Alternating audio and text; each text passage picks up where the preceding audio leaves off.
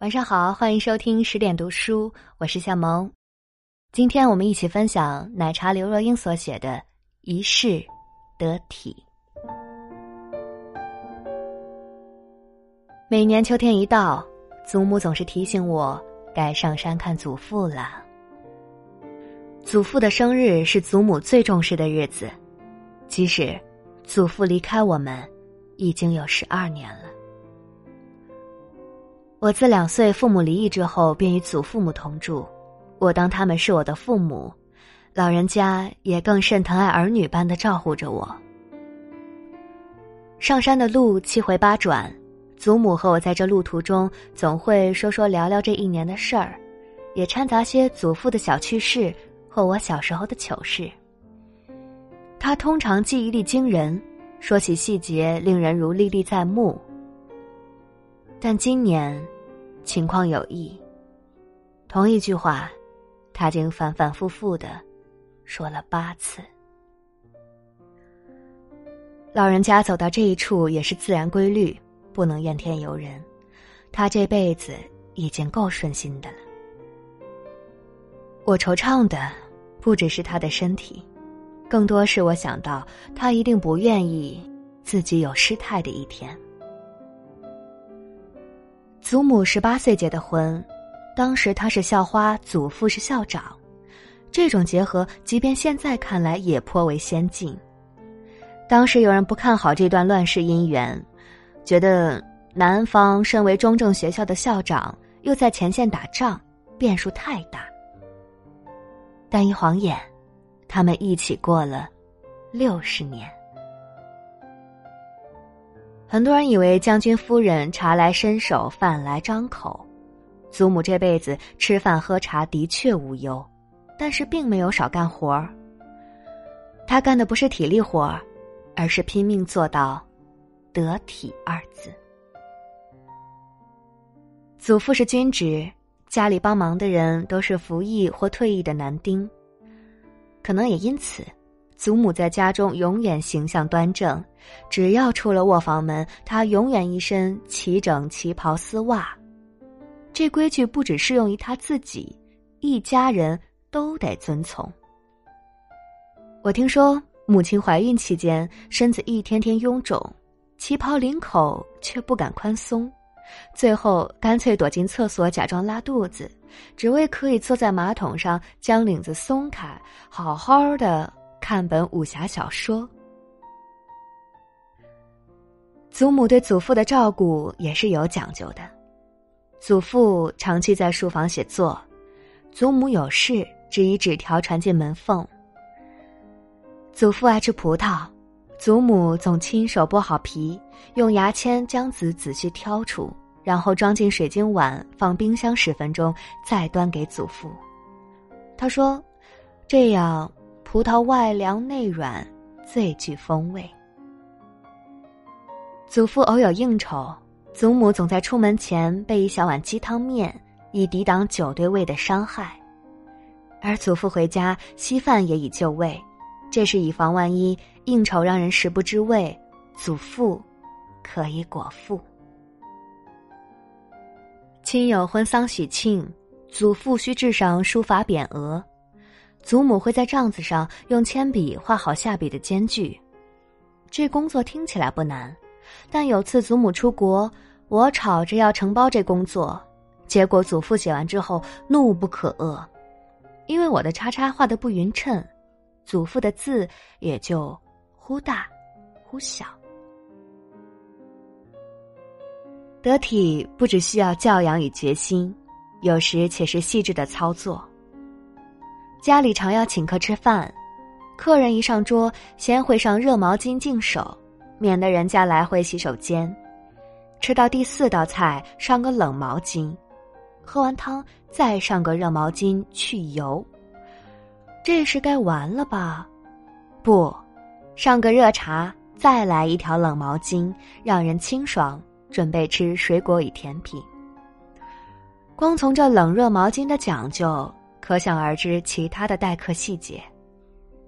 他说：“朋友来家里吃饭是对我们的认同与尊重，我们应报以全心。”厨子我们家有，但女主人通常坚持自己下厨做几样招牌菜，这是对客人的敬意。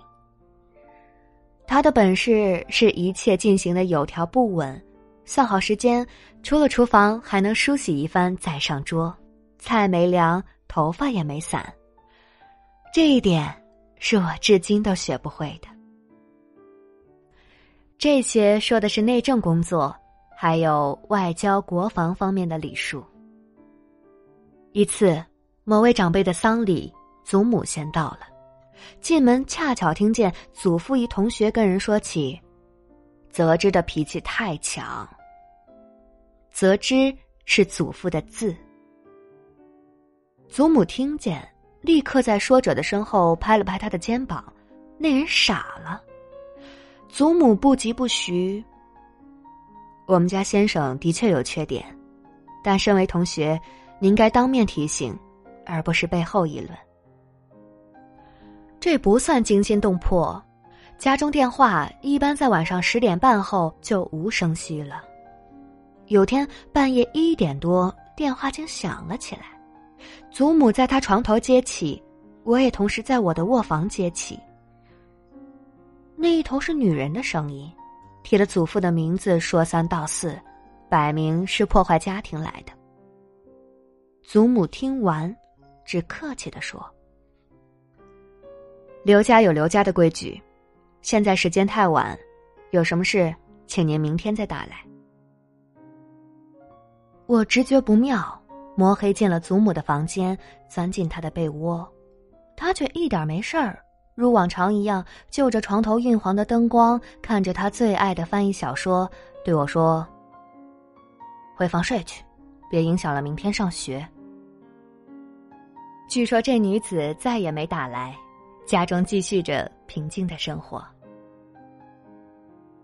但这样的祖母会不会得体的太像打仗了？可能有点儿，但更多的是优雅，优雅之中还有幽默。小时候一有什么事儿不顺，我总爱嚷着：“啊，我要死了！”祖母就叫一句。莹莹啊，我本能的回：“什么事儿？”他就笑着说：“诶，你不是死了吗？怎么还会说话呀？”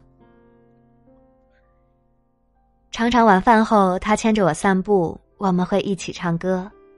他唱英文老歌，我唱儿歌。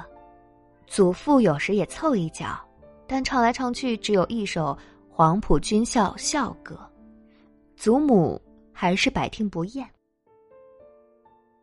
这种生活情趣其实伴随着一种坚定信念。他说，自己一辈子能为这个男人付出一切，是种骄傲。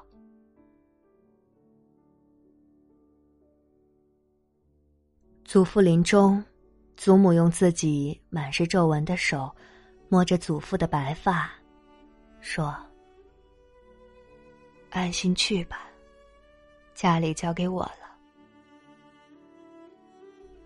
祖父合上眼的刹那，儿孙全都哭着跪下，祖母却依然挺着。别吵他呀，要让他安静、安心的走啊。淡淡一句，就像他在他男人书房门缝下，又轻轻塞进了最后一张字条。祖父走后，祖母八十岁生日，我们决定替他好好庆贺一下，也希望减轻他同事伴侣的伤。我问他要什么生日礼物，他说：“我与你祖父一起书画了一辈子，可否集结成书，分赠亲友留念？”再来一整个月。他无数次往返出版印刷厂，亲自校稿、选纸、看打样。这大概是一种自我治疗，也是升华。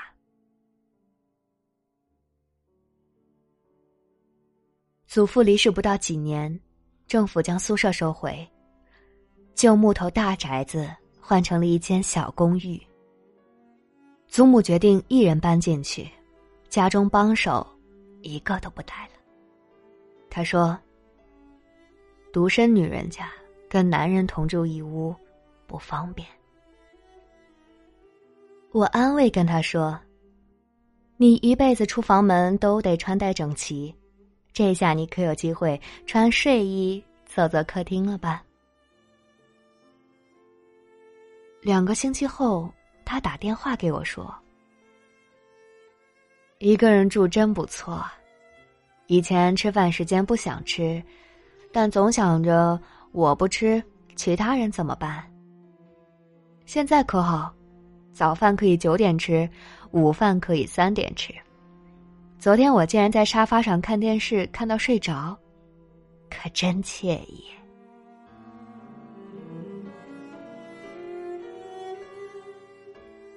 但今年，突然之间，他就老了。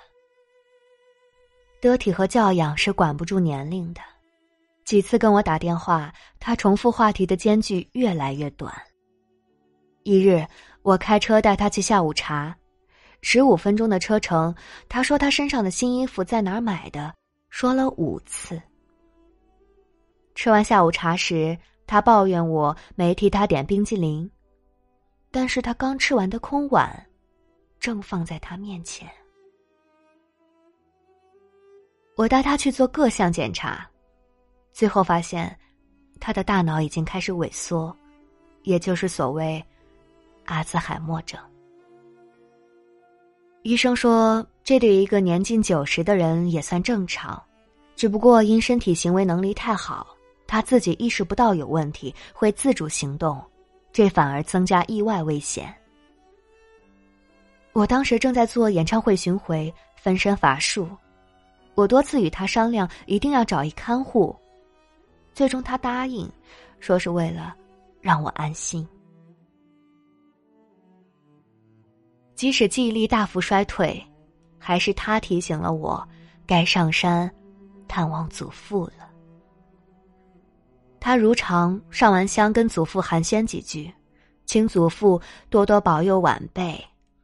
之后开始得体的跟隔壁的墓地主人上香，嘴里念念有词：“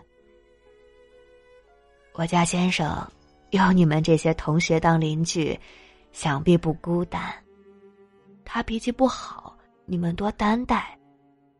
有劳大家了。偶尔，我见他衬衫上的纽扣扣错了，见他穿了两只不同的鞋子出门，我会笑他：“嘿，你也有这一天呀。”他会回我句：“你也会有这么一天的，看看那是谁帮你。”我知道，他是为我独身担心，还是非常尖锐、得体的尖锐。我当没听见，替他整好衣物。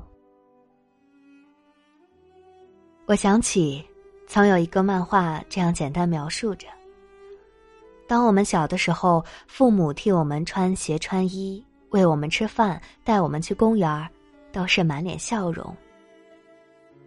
终于有一天。他们年纪大了，该是我们替他们穿衣穿鞋，带他们去公园的时候了。我尚且会提醒自己，脸上总要带上笑容，心中满是欢喜，这很重要，因为唯有如此，才是一切得体皆宜。这是祖母教给我的。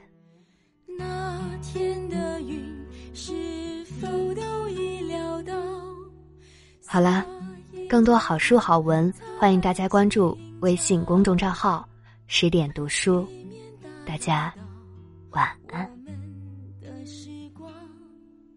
因为注定那么少。